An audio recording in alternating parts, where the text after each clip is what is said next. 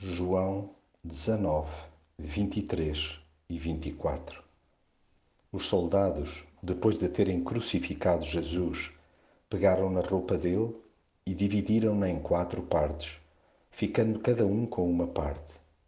E havia também a túnica, feita de uma só peça de pano, sem costura. Os soldados disseram uns aos outros: Não a vamos rasgar mas tiremos à sorte para ver quem fica com ela.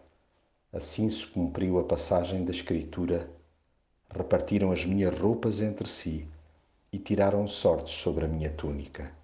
Foi isto o que os soldados fizeram. A natureza humana é tendencialmente egoísta.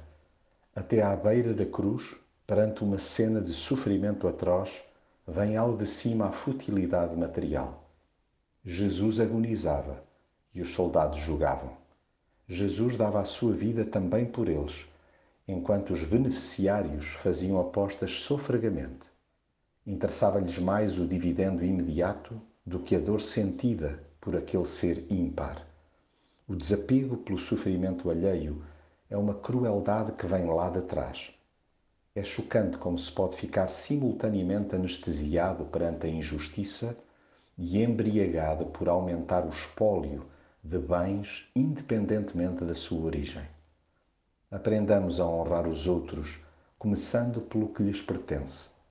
Até a mais simples peça de roupa possui pormenores e simbolismos únicos que muitas vezes nos passam despercebidos. Naquele caso específico, os militares ignoravam que a túnica que estavam a sortear, feita de uma só peça de pano sem costura, tinha as características da roupagem do sumo sacerdote. Sim, Jesus é o único que estabelece a ponte perfeita entre Deus e os homens para que a reconciliação se estabeleça.